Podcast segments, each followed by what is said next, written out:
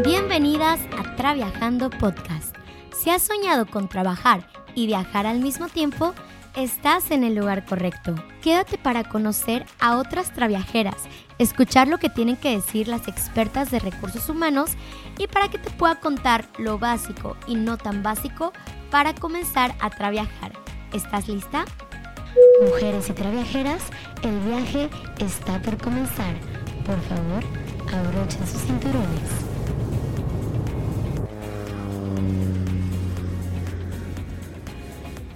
Buenos días, traviajeras, bienvenidísimas a este primer episodio de esta primera temporada de Traviajando Podcast. Estoy sumamente feliz de que estén aquí y quiero felicitarlas, ¿eh? porque ya dieron el paso número uno para encontrar trabajo remoto. ¿Cuál es ese? Bueno, pues simplemente estar acá tomando acción, investigando. Ustedes son de las personas que no se quedan sentadas esperando a que las oportunidades les lleguen solitas. Ustedes las buscan. Así que estoy segura que su próximo trabajo remoto está mucho más cerca de lo que se imaginan. Pero bueno, quiero darles la bienvenida a este primer episodio. Como ya vieron en el título, vamos a hablar de qué es lo básico para encontrar trabajo remoto y lo básico también de esta primera temporada. Porque si no escucharon el tráiler, bueno, vayan y lo escuchen, pero si no les cuento un poquito más yo, esta primera temporada está súper enfocada para todas esas traviajeras que tal vez son traviajeras de corazón, pero no están viajando todavía porque tal vez les falta ese trabajo remoto para poder comenzar a traviajar. Entonces, esta primera temporada está dedicada para ustedes. Había ya hecho cuatro episodios yo previamente, el año pasado, enfocado a las traviajeras que como tal ya podían traviajar. Pero me di cuenta y recibí muchas preguntas de cómo podían conseguir un trabajo como el mío o como otras traviajeras.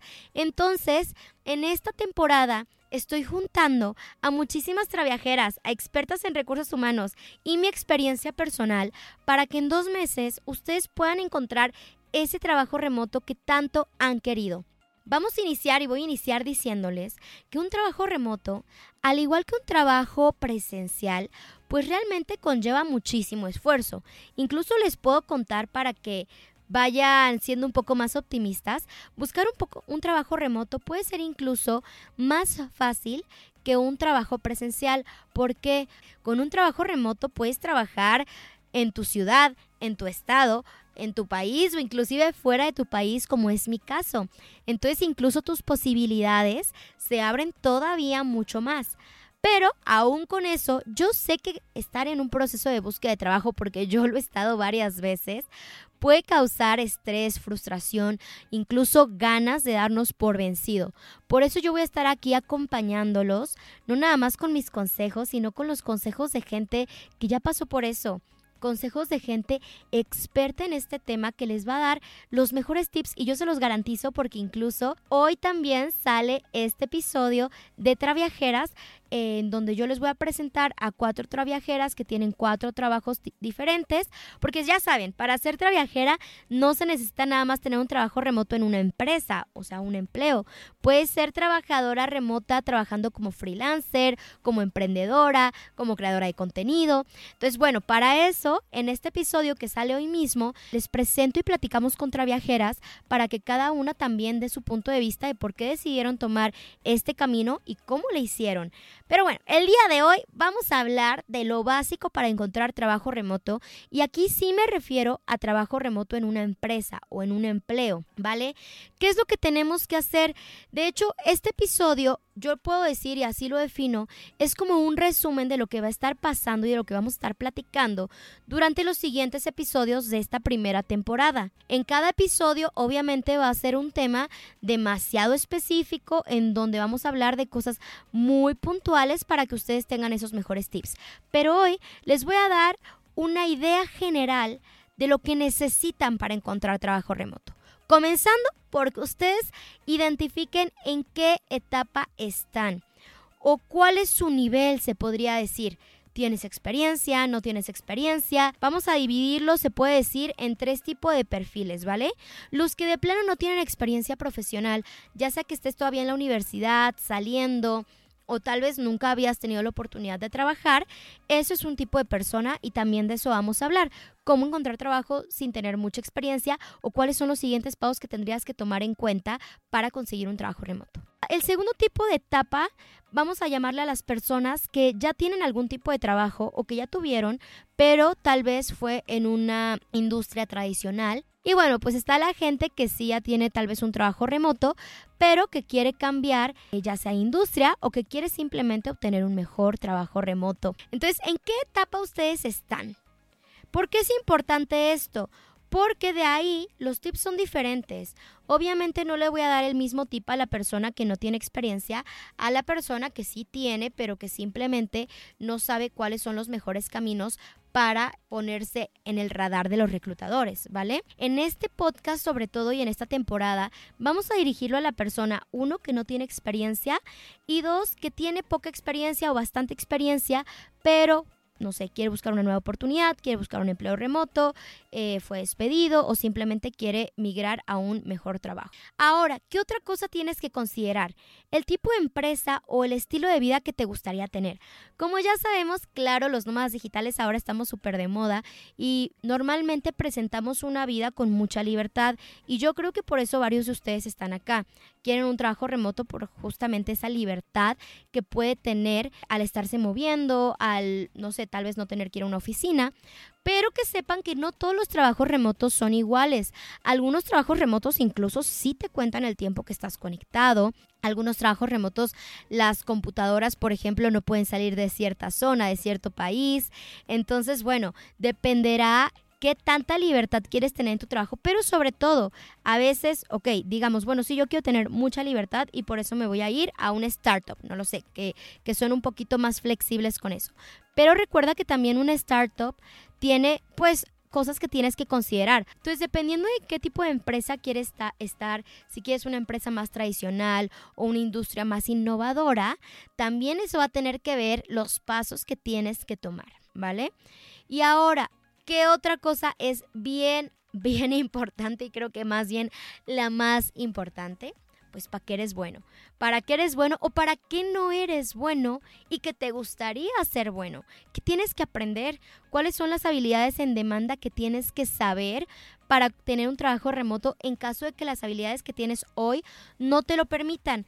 El hecho de que tú hayas estudiado una carrera que tal vez el día de hoy no le veas visibilidad para tener un trabajo remoto, no quiere decir que no puedas tener un trabajo remoto nunca. Lo que quiere decir es que vas a tener que adaptar tu carrera a la industria o que vas a tener que estudiar otras cosas y no me refiero a una carrera completa, pero tendrás que educarte a través de cursos, plataformas, mentorías, etcétera, para aprender otra vez otras habilidades que hay en demanda.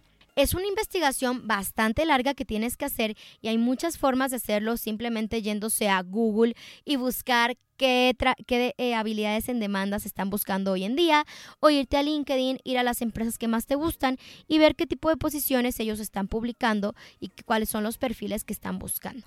Ya que tú digas, ok, ya tengo mapeado qué habilidades necesito, pues obviamente si necesitas aprender algo, aprender. Y si dices con estas que ya tengo, ya la armo porque sí hay demanda de, de mi habilidad, bueno, entonces qué tipo de puestos puedes ocupar con esa habilidad que tú tienes. También es una investigación. Por ejemplo, también en LinkedIn puedes buscar, bueno, a ver, filtro trabajo remoto y ponerte a ver qué trabajos hay en las áreas, no sé si eres un área comercial, qué tipos de trabajo hay, si eres un área de la salud, de recursos humanos, qué tipo de trabajo hay. Porque estamos muy acostumbrados a decir, ok, yo trabajé, yo estudié comercio internacional. Lo único que puedo trabajar es en cosas de logística. ¿No? No, para nada. Hay mucha gente, hay muchos ingenieros que terminan en recursos humanos. También depende que te guste y a qué estés dispuesto. Hay que ponernos a ver nuestro perfil y nuestras habilidades para qué industrias y qué tipos de puestos de trabajo pueden ir, ¿vale? Ya que investiguemos y hagamos todo este proceso que les digo que tómenselo en serio. Es una de las cosas que a mí más me ha dado resultados y es bastante importante. Hacer toda esa investigación de quién soy, qué tengo, qué me falta, qué necesita la industria, qué tipos de puestos de trabajo hay, qué tipos de empresa hay, es básico. Es crear una estrategia para saber hacia dónde vamos a ir. Ahora, después de que ya hicimos todo eso, cómo te vas a vender. Y esta parte de cómo te vas a vender es bastante importante porque realmente el proceso de búsqueda de trabajo es un proceso en el que tienes que poner tus habilidades de vendedor aunque no seas vendedor porque tú vas a tener que convencer a la empresa que tú eres esa persona que ellos necesitan. Entonces, ¿cómo te vas a presentar en este caso, no? Hay muchas maneras y que son las más comunes de presentarnos cuando buscamos un trabajo, que viene desde nuestro currículum, nuestro perfil de LinkedIn, nuestra carta presentación o motivo, tiene distintos nombres, y nuestro portafolio, ¿vale? Hay gente que incluso hasta se hace página de web y muchas cosas más. Busca que en cada una de esas cartas presentación que tú tengas, yo así les llamo carta presentación, pero puede ser currículum, LinkedIn, etcétera, mantengas la misma idea, el mismo concepto de la persona que eres, ¿vale? Recuerda que cuando estás buscando trabajo también en cierta manera estás trabajando un poco de tu marca personal.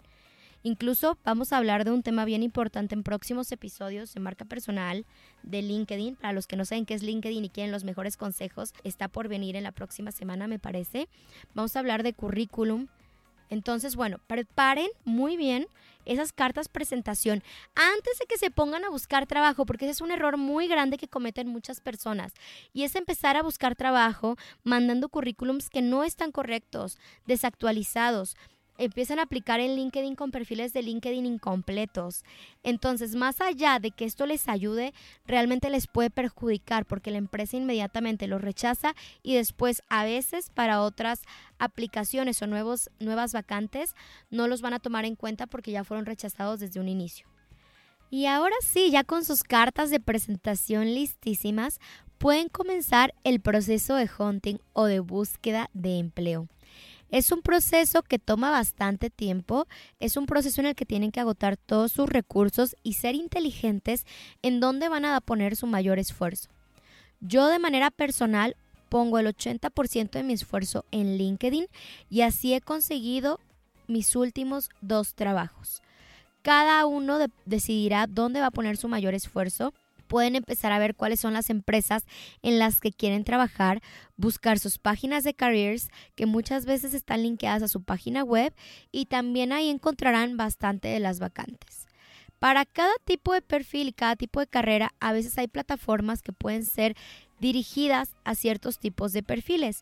Pero si les prometo una cosa, LinkedIn tiene una gran cantidad de vacantes para todos los perfiles en todas las empresas. Y para trabajo remoto es buenísima porque ahí pueden poner el filtro de trabajo remoto y les va a aparecer toda la lista de ofertas laborales que son remotas. Así que de esta manera no van a perder tanto tiempo. Durante este proceso hay muchas cosas que tienen que tomar en cuenta, como el seguimiento que le tienen que dar a sus postulaciones.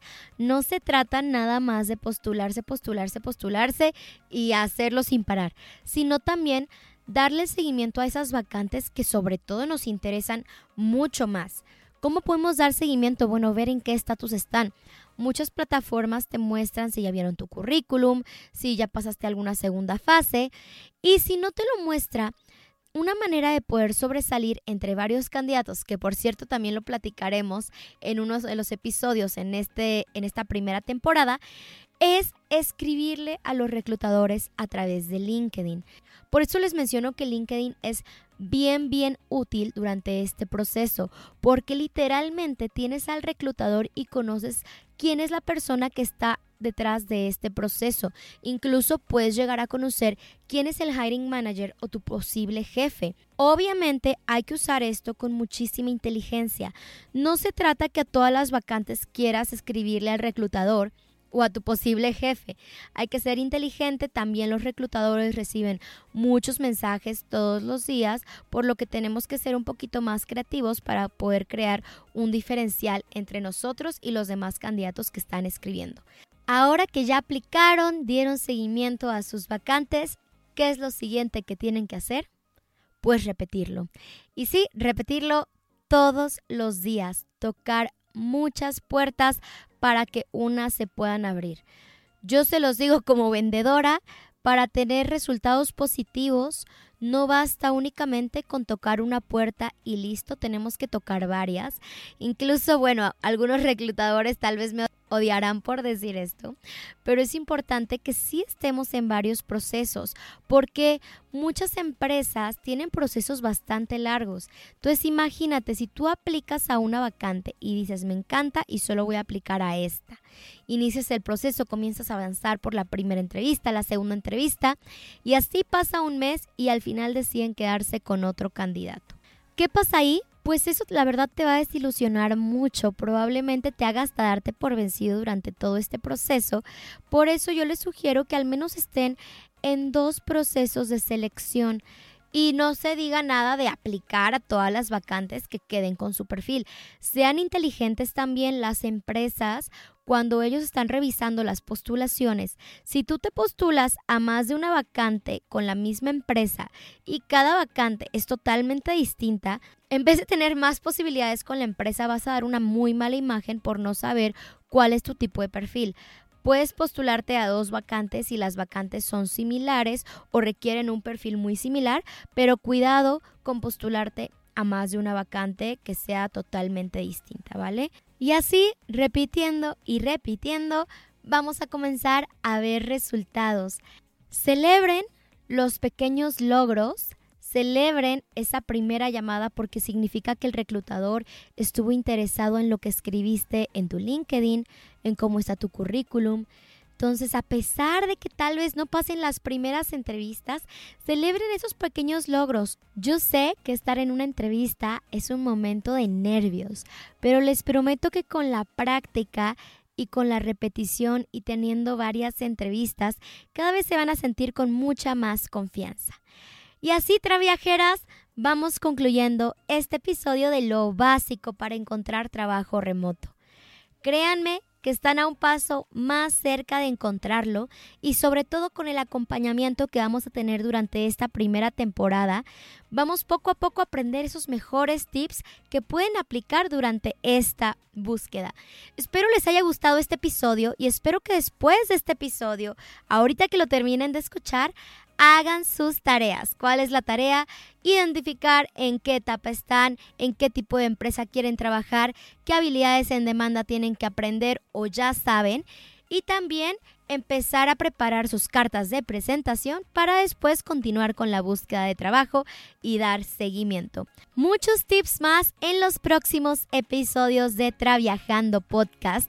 Vienen dos meses intensos y súper interesantes. Voy a estar feliz de escucharlas. Recuerden que me pueden seguir en las redes sociales como sharon.traviajando y que también pueden descargar la guía gratuita para encontrar trabajo remoto en sharontraviajando.com. Traviajeras, muchísimo éxito en esta búsqueda de trabajo remoto y disfruten su viaje. Hasta luego.